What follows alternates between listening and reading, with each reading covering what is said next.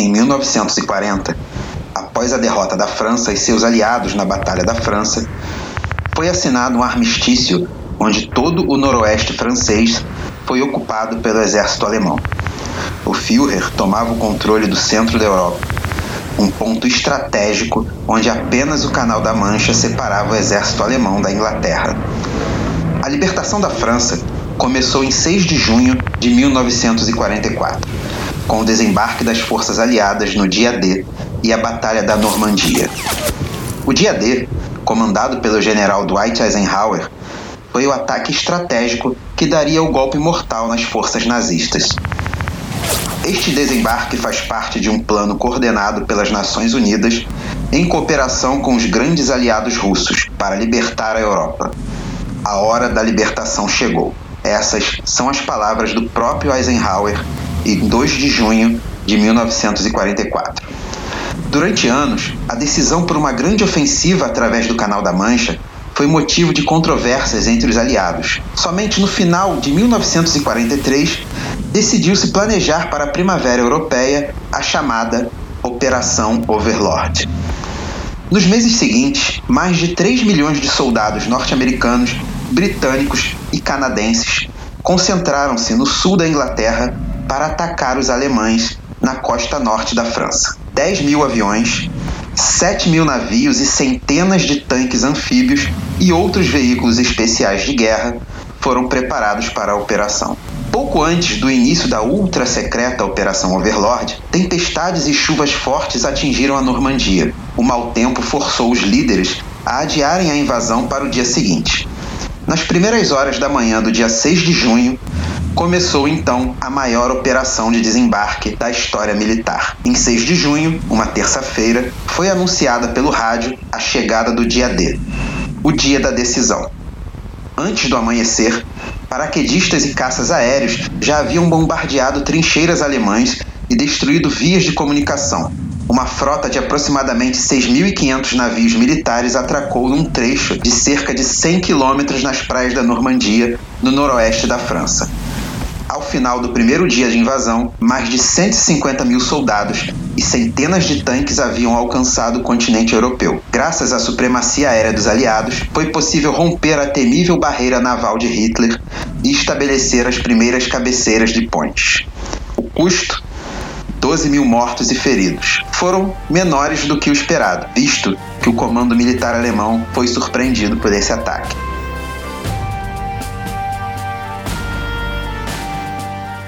E é isso aí, pessoal. O Jogada Histórica virou podcast.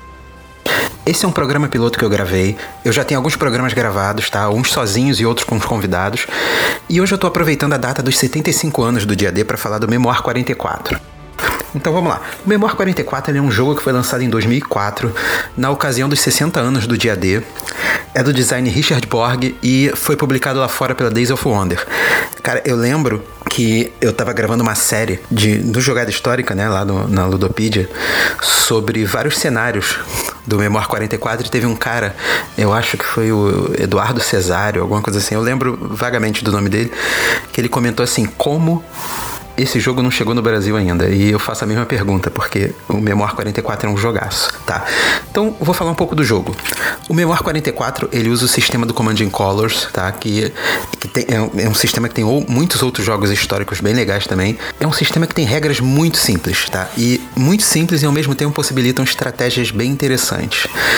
Então, é o seguinte, vou falar um pouco. No tabuleiro, tá? É, a gente tem um mapa dividido em três seções, tá? É uma área central, um flanco direito direito e um flanco esquerdo.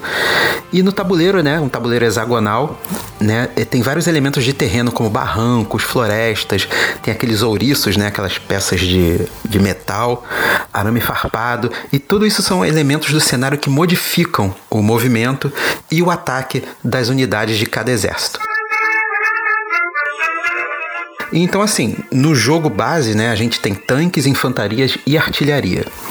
Então, o jogo é o seguinte: no turno de cada jogador, né, o jogador joga uma carta de comando que determina quantas unidades ele, ele vai ativar e em qual setor do tabuleiro ele vai ativar aquelas unidades. E a ativação é basicamente andar e atacar, tá? E a força do ataque depende do quanto você anda, variando muito assim pelo tipo da unidade. Só para dar um exemplo, os tanques. Todo tanque anda 3 e ataca com 3 dados. Já as infantarias, elas andam 1 e atacam, ou elas andam 2 e não atacam. E a distância também do ataque determina muito a, a quantidade de dados que as unidades vão jogar. Então é o seguinte, cada cenário tem um setup e um objetivo para os dois lados. Geralmente os objetivos envolvem para os aliados, né, tomar e manter controle de um determinado ponto do mapa, geralmente um ponto estratégico que foi estratégico naquela batalha, realmente, e para o eixo, geralmente é defender esse ponto. E cumprir os objetivos e derrotar as unidades inimigas, tá? Elas rendem medalhas para um dos lados, para o lado que conseguiu alcançar esse objetivo. E a condição de vitória de cada cenário é ganhar um determinado número de medalhas que geralmente varia entre 4 a 6 medalhas. E falando um pouco dos cenários, tá? O jogo base, ele vem com uns 15 ou 16 ou 16 cenários, todos eles ligados a eventos do dia D, isso só no jogo base. Então, assim, a gente tem o ataque lá na, da, da Pegasus Bridge, tem o assalto ao Ponte do Rock, a clássica Omaha Beach, né, que a gente conhece do Call of Duty e daquela cena inicial do resgate do soldado Ryan. Uma parada bem legal, uma outra coisa bem legal que eu acho do Memoir 44 é o seguinte, é, que são as forças especiais. O que, são as forças especiais? São unidades que representam grupos históricos famosos. Da Omaha Beach, a gente tem os Rangers, né, que são soldados é, americanos. É, a gente tem a divisão britânica, a divisão britânica Pegasus. E, cara, esse é um cenário muito bacana. É o cenário que tem a resistência francesa, né? Porque nessa época a França estava tomada pelo, pelo exército nazista.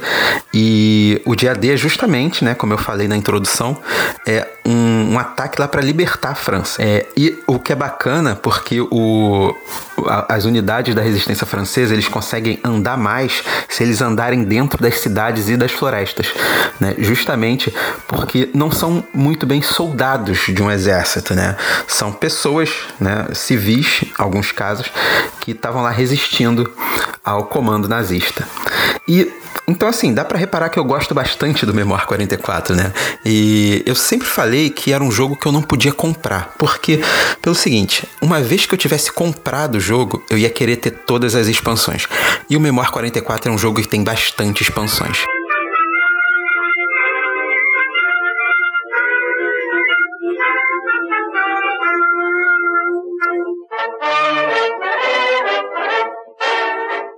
Falando nelas, eu vou destacar umas que eu acho bem legal, que é o Pacific Theater, que ele traz os japoneses para o jogo. E tem a Winter War, que traz ali é, vários cenários de guerras no inverno. É, cara, são dois, duas expansões muito legais. E uma outra expansão que eu acho bem bacana é o Terrain Pack, que é um pacote, uma caixa, tá? Só com novos terrenos, só com novos elementos de cenário. E o que é bacana porque aí você te possibilita, né, jogar outros novos cenários e criar alguns cenários para você jogar também. Lá no Facebook tem uma página é uma página internacional, né? Tem membros do, do, mundo, do mundo todo, é, só sobre o Memoir 44. E teve um brasileiro que fez um livreto de cenário da campanha de Monte Castelo, né? Onde o exército brasileiro enfrentou o exército alemão na Itália. E, cara, o, o Memoir 44 é um puta de um jogo para quem gosta de Segunda Guerra Mundial e quer jogar um jogo rápido, tá? Então, como eu disse, se vocês quiserem saber mais detalhes sobre os cenários do Memoir, eu fiz uma série sobre alguns cenários na ordem que eu ia jogando e tem lá no canal do Jogada Histórica, lá na Ludopedia. Então, pessoal, é, foi um programa rápido, um programa de estreia mesmo do Jogada Histórica. Vamos ter mais programas com convidados, mas antes de encerrar, eu quero mandar um abraço para alguns amigos que deram uma força para transformar o Jogada Histórica num podcast. Então, ó, mandar um abraço pro camarada Leandro Zombi do Meeples and Nipples, pro Kaká do EA Tem Jogo. Pro Rodrigo Manique, que tem um canal no YouTube Inteligências Lúdicas, que é, cara, é muito bom. Fala muito sobre. Tem uma proposta um pouco próxima da minha, que é falar sobre jogos e educação. E, cara, uma pessoa muito foda que eu conheci no Diversão Filante de São Paulo, pessoalmente, que é o Zabuzeta Jogatina BG, tá? Comentei com ele que ia transformar o Jogada Histórica em podcast, o cara deu uma força danada. E, cara, se você não conhece o Jogada Histórica ainda, vai lá na Ludopedia, tem o canal do Jogada Histórica na Ludopedia, segue o Jogada Histórica lá no Instagram e no Facebook. Eu vou deixar o link aí para vocês. E é isso, pessoal. Espero que tenha gostado. Desculpa qualquer erro aí, qualquer problema, qualquer crítica, qualquer dica aí para melhorar esse programa. Estamos aí. Valeu, um abraço e até semana que vem.